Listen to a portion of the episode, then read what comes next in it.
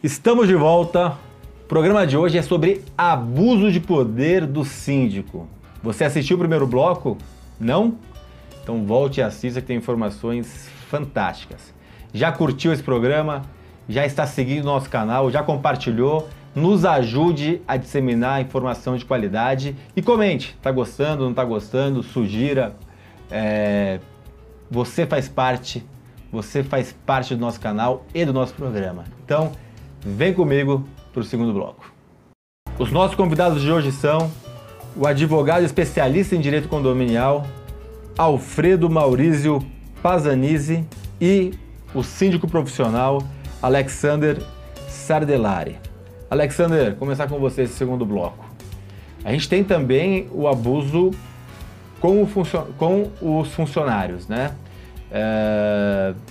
Desde o gerente predial, zelador, até o morador, Sim. que começa a abusar, recebe isso para mim, segura isso para mim, é, vai chegar alguém, você entrega isso, pega a nota, quer dizer, começa a usar como secretário ou como secretária, depois pede para fazer alguma coisa lá dentro da unidade, uhum. é, e por aí vai.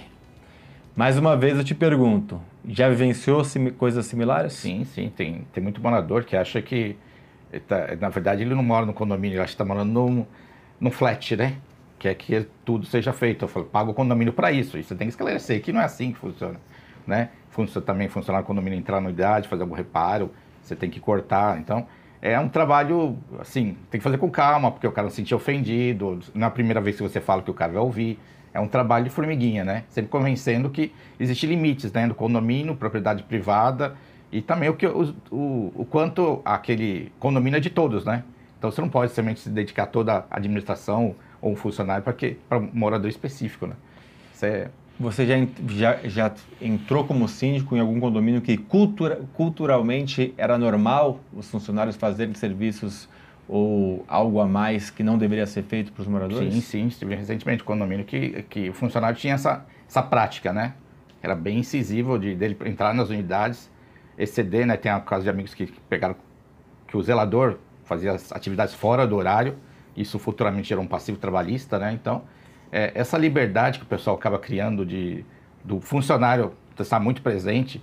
Tem muitos casos que às vezes o funcionário, por medo de ser mandado embora, o morador aborda ele no, nos corredores ele vai lá, entra na unidade, faz alguma coisa. E o cara às vezes é muito incisivo, né? E isso, isso é prejudicial. Então você tem que conversar tanto com o morador quanto com o funcionário para orientar que essa não é a prática ideal, né? Dentro do condomínio. Alfê, doutor Alfredo, eu chamo de Alf porque conheço há muitos anos, tenho proximidade, graças a Deus, tenho o prazer de ter amizade. Prazer é meu também. Alf, qual que é o limite que tem do que o funcionário pode fazer, do que o, o morador pode exigir, ou o síndico pode exigir? Qual é esse limite? Na relação do funcionário com o morador? Com o morador. É, o, o morador tem que se conscientizar primeiro que o funcionário não presta serviço para ele diretamente, né? O uhum. funcionário é do condomínio, né? E é para atender a, aos problemas e aos serviços das áreas comuns, né? Uhum. O morador confunde a situação e acha que o funcionário é privativo dele, né? É, é um subordinado hierarquicamente a ele, não é. Ele presta serviço para o condomínio, a subordinação é em relação a ele, ao gerente predial, ao zelador e ao síndico, não ao morador. Isso é uma coisa importante, né? É, essa subordinação Ele não, não tem subordinação a é. ele, isso é importante. É. Uhum. Não, não existe em relação ao morador e ao funcionário. Então, aquela, aquela consciência falsa que o morador adquire de que eu pago o seu salário, sim, é, é, indiretamente é verdade, mas você não cria com isso uma obrigação de subordinação do funcionário para com o morador. Né? Isso não existe. Então, o morador precisa ter isso em mente. E a questão do, do gerente predial, o zelador, também abusar dos demais funcionários? Pedir para eles fazerem coisas que estão fora de escopo. É, isso é um perigo. É, trabalhos talvez em altura, que é, caso eles não tenham a salubridade a, a, elétrica, né? Eles não tenham a, a curso, né, de, da, de NR35, da NR35. Como que Porque isso também é um perigo de passivo de, de ação trabalhista contra o condomínio absurdo, né? Existe, porque o. E às vezes também, posso até dizer assim, não é na, na pior das intenções. Às vezes o, o gerente, o zelador, faz uma solicitação para um funcionário realizar determinado serviço, ah, vamos economizar, para que contratar um prestador especializado uhum. nisso? Né? Ele sobe lá, ele faz a instalação. E aí, não, não é na intenção ruim, não é na intenção de prejudicar ninguém. Porém, prejudica. Né? Pode causar um acidente de trabalho para o funcionário, o funcionário não tem treinamento para fazer aquilo, pode gerar um passivo trabalhista contra o condomínio, uhum. né? Pode e muitas um... vezes é o síndico que também pede isso, sem, sem, também. sem má intenção, né? É, também a intenção de economizar, né? Não, é, imagina, é, para que, que eu vou contratar né? uma empresa especializada nisso, né? Uhum. O funcionário vai lá e faz, a gente compra a ferramenta, ele vai lá e faz, tal. E aí gera um risco, né? E o risco para o funcionário, de saúde também, uhum. de salubridade, de fazer um trabalho para o qual ele não tem treinamento específico, não tem equipamento de segurança para isso, né? Então, isso também configura um abuso, né? principalmente quando você começa a reiterar esse tipo de conduta. Né? Uhum. Os condôminos têm que ficar atentos. Outro tipo de abuso, né? A gente tem abuso hoje é, na parte sexual, né? Hum, é, aí. Temos abuso na parte, me fugiu agora o nome, quando você psicológica, né? Tem um outro nome talvez. Assédio moral também. Assédio moral é cada vez mais comum esse tipo de situação, né? Temos líderes que fazem isso, como síndicos ou gerentes prediais, mas temos moradores que também fazem isso. É, qual o papel do síndico no novo condomínio, você assumindo um novo condomínio, para tentar que isso não ocorra? Você acredita que a comunicação pode ser uma conscientização, algo que evite esse tipo de situação? Eu acho que assim, o começo é deixar sempre as portas abertas, né? Você conversar com todos os funcionários e, e francamente, para que, ele, que ou, é, haja essa comunicação. Por mais é, sutil que seja, né? Você tem que pegar essas, essas nuances e começar a investigar e observar isso. E, e, e eu acho que todo mundo merece esse, esse olhar, né? Se está trabalhando bem, se está sendo assediado, e você observar isso e tomar as providências, né? Acho que é importante você sempre ter um jogo aberto com todos os funcionários para saber que ele tem essa liberdade, chega para você e fazer uma denúncia, por mais sutil que seja. Sim. Você também é, você também não vai pegar aquela, aquela, aquele, aquela ponta e achar que aquilo é tudo. Você tem que e investigar. Você tem que, ser, você tem que dar confiança para ele, né? Ser é. o, o, o, suporte dele de que você está ali para... Sim, fazer a coisa certa, né? E ouvir e tomar a decisão certa. Não é porque alguém denunciou um funcionário que você vai já demiti-lo né, no dia seguinte. Você precisa entender, ouvir, né? Claro, se, se isso entrar na esfera é, criminal, aí você tem que fazer o devido encaminhamento, mas sempre achar o meio termo, né? Sim. Uhum. Alfredo, doutor Alfredo, como lidarmos com esse síndico que está já há meses passando abuso de poder e como que a coletividade pode se reunir para chutar a bunda desse safado e tirar ele do condomínio? É complicado, né? Porque é mediante uma assembleia que você destitui alguém que é. foi eleito, né? Quer dizer, tem uma eleição por uma assembleia para você destituir, tem Sim. que ser por outra, né? E a legislação prevê que os condôminos podem se reunir, é, coletar assinaturas, mediante a coleta de um quarto das Sim. assinaturas dos condôminos, você convoca uma assembleia.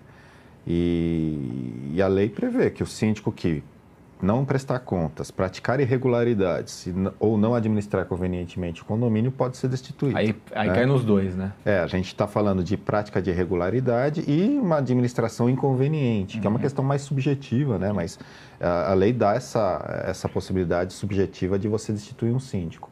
Então, você, os condôminos têm que se mobilizar, né? tem que é, buscar provas, tem que também é, coletar as assinaturas, tomar o cuidado, é, é, isso é importante falar, que essas assinaturas sejam de condôminos, né? Porque muitas vezes vai lá, tem um monte de assinatura no abaixo pai, assinado. O filho, a mãe, é, o cachorro. São quatro da mesma hum. unidade, não é, né? Cada, cada unidade tem que ter a assinatura do seu representante, do e seu tomar cuidado de exato, porque às vezes assina a esposa, mas a esposa não está como condômino. Não é ela condômina. Hum. Às vezes assina o um inquilino que está morando lá, né? E o, o, morador nem está morando no prédio. Então, tem que tomar esse cuidado. Porque isso depois pode cair numa, numa eventual... Anulidade, né? Olha, não teve um quarto das assinaturas, não, não chegou perto uhum. desse número que tinha é, inquilino, tinha sessionário, gente Sim. assinando aqui que não era o condomínio. Tirar essa ansiedade, porque o pessoal às vezes cria uma ansiedade para retirar o síndico, que acaba atropelando. Né? Atropela né? as etapas, então, exatamente. Então você tem que fazer isso com calma, né? Gravar as reuniões, é. é gerar provas, né? Chamar o síndico para conversar, deixar claro que você vai gravar essa conversa, que é a primeira notificação, né? Que uhum. é o uhum. primeiro bate-papo, para pedir uma ação diferente. Sim. Se aí no surtir você gera uma segunda. Você cria um procedimento, uma sequência para ter materialidade para chegar no juiz e tem que dar sempre é, Nesse caso, de não precisa nem né? chegar no juiz, né? A, é, Assembleia, a Assembleia consegue a Assembleia instituir, mas você tem que estar embasado, né? Você é. não pode falar, ah, ele abusava. Agora, é importante também conferir ao síndico nessa situação a oportunidade de se defender, né? Hum, Quer dizer, olha, na é. Assembleia convoca ele também e fala, olha, é, deliberação sobre... É, mesmo que não mereça, né? Mesmo que não mereça, né? Mas faz parte do ritual, né? É, é aquela história da eficácia horizontal dos direitos fundamentais previstos na Constituição, né? Quer dizer, todas as nossas relações não só relação num processo judicial, mas todas as nossas relações, a gente tem que observar o direito de defesa, que é um direito hum. fundamental previsto na Constituição. Sim. Então a Assembleia também tem que observar isso, né? senão corre o risco de gerar uma nulidade. E tem um outro ponto, né, é, Alfredo, que talvez a gente resolva mais fácil. Né? Um grupo de moradores se reúne, chama o síndico e fala, ó, a gente vai chamar a Assembleia, a gente vai chamar com o quarto, vai destituir, vai ser constrangedor para você, você não quer renunciar? Muitas vezes o bom é. senso do próprio síndico casos eu vejo isso, né? Um... O síndico sentido que está que errou ele a sabe, mão, né? Ele é, sabe que, ele vai ser destituído. É. Grande chance de ser. Putz, hum. passar por esse constrangimento, não é melhor você renunciar e, e pronto. É. Eu falo um pouco de hombridade, né? Do que você faz da vida. Exato. Você olha para isso e fala, errei a mão, né? Deixa eu me recolher, cuidar da minha vida e vocês escolhem um novo representante. Que assim seja, que é. todos tenham bom senso. Eu vou chamar um quadro que é aplicando advertência e eu volto para as considerações finais de vocês. A advertência de hoje vai para você, síndico, que acredita que, sendo síndico de um condomínio, tem total poder sobre ele, sobre os moradores, sobre os funcionários, sobre tudo que acontece lá dentro. Calma, você foi eleito síndico, você é representante daquele condomínio, você deve ser um facilitador daquele condomínio, deve fazer com que com aquele condomínio seja cumprido as regras, regulamento interno, convenção. Não extrapole, não extrapole, você não é um ditador. Por favor, tenha cuidado com a síndrome do pequeno poder. Faz a coisa certa, tranquilidade, responsabilidade e servir. Esse é o caminho. Fica a dica, fica a advertência, fica o alerta. Doutor Alfredo, muito bom ter você novamente. Muito bom estar aqui. E fique à vontade para fazer considerações finais. Ah, obrigado. É sempre um prazer estar aqui. Conheci o Alexander também. É bom voltar para o pro programa. Agora já sabe o caminho de volta. Agora já sei. Né? E estou aqui à disposição sempre que vocês precisarem, sempre que eu puder ajudar, pode contar comigo. Obrigado. Obrigado, Bom. obrigado você.